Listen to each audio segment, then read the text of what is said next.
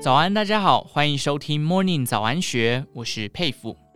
这几年很流行存股，其实你的薪资收入就是一种存股。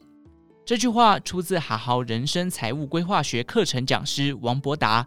他指出，以台湾受雇员工薪资中位数五十万元，并以殖利率百分之五来计算，相当于拥有一千万元资产。他建议年轻人，虽然没有太多积蓄，但是时间就是你的优势。当你还有很多时间，要想的是如何累积资产。根据主计处指出，二十到四十岁是薪资收入成长最快的时候。所以，刚毕业的年轻人应该把重心放在累积本职学能，拿到更高的薪资。有了一定收入之后，才能快速累积资产。王博达指出，年轻人可以保留半年到一年的必要生活费，其余资金投入报酬率比定存还要高的资产。但是，不要花太多心思去研究热门产业和标的，在投资上选择 ETF。或投入可长期持有的个股来获得合理报酬。王博达分析，想要财富自由，一定要投资。一般最常见的投资就是股票。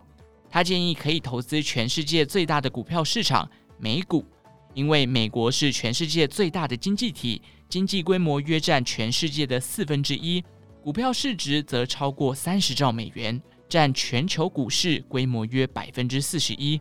许多耳熟能详的大公司，例如苹果、Google、脸书或是迪士尼等，都在美国上市。过去数十年来的报酬率也相当不错。不过，王博达指出，最好不要买个股，要分散投资，而 ETF 是较好的投资标的。王博达表示，以资产配置角度来看，应该优先选择涵盖美国整体市场的 ETF，例如涵盖全球股市的 ETF VT，或是追踪标普五百指数的 VOO 或是 SPY。从二零零八年到二零二一年间 B T 只有四年出现负报酬，也就是这十四年间任何一年进场赚钱的几率都是七成以上。因此，善用复利和投资工具如 ETF。财富自由不是梦。做股票可以从趋势基本面选股，再用技术分析来找买卖点。对此，曾在科技产业担任工程师的陈重阳认为，只要挑对个股，掌握大赚小赔的操作纪律，平凡人也能成为台股常胜军，迈向财富自由之路。二十九岁那年，他曾短暂离开科技业。花了一年半的时间担任投资公司研究员，并密集接受操盘训练。也就是在那个时期，学到了从蛛丝马迹的线索去想象个股的未来故事。他说：“虽然学到了投资功夫，但当时我都快三十一岁，身边积蓄却所剩无几，只好再回去当工程师，重新累积投资资本。”二零一四年，他重回科技业，在手机代工厂担任工程师。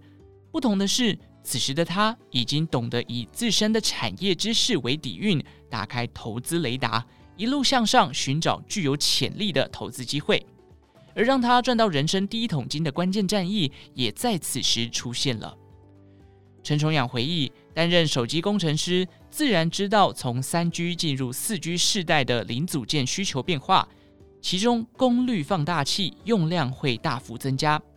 他当时锁定的标的是宏杰科，但月营收年增率超过百分之百，还是不放心。等到连续四个月营收年增一倍，他才决定买进。他当时除了等待业绩明确增长，也观察他所谓的价格形态。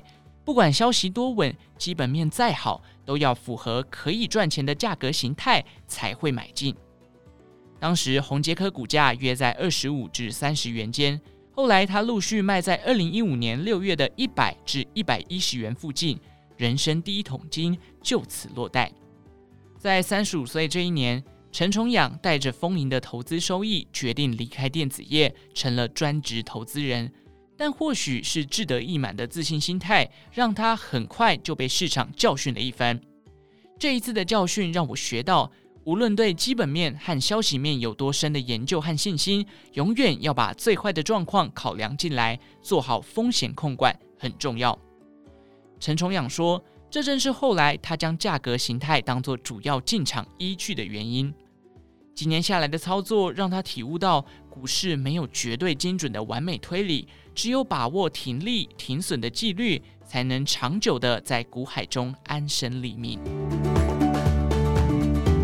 以上内容出自《金周刊》数位内容部以及《金周刊》一三一六期，详细内容欢迎参考资讯栏下方的文章连接。更多精彩内容，您也可以前往《金周刊》官方网站或下载《金周 App》。有任何建议，也欢迎留言告诉我们。祝您有个美好的一天，我们下次再见。